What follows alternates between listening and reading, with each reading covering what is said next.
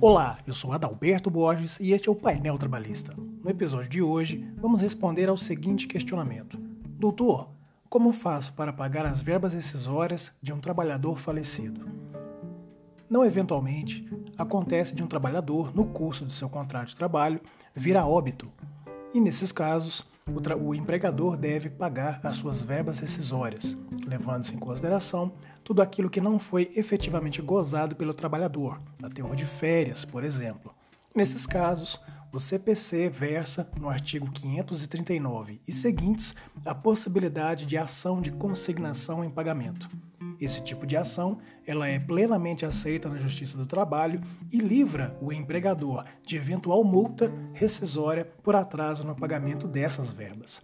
Assim sendo, o empregador deve juntar todos os valores referentes às verbas rescisórias, promover uma ação de consignação em pagamento no prazo de 10 dias para pagamento das verbas rescisórias e fazer aí a nomeação da parte contrária entre seus possíveis herdeiros, a esposa e os seus filhos, observando-se no caso destes, dos filhos, a devida representação, caso não tenham ainda capacidade civil para atuar em um processo. Perfeito?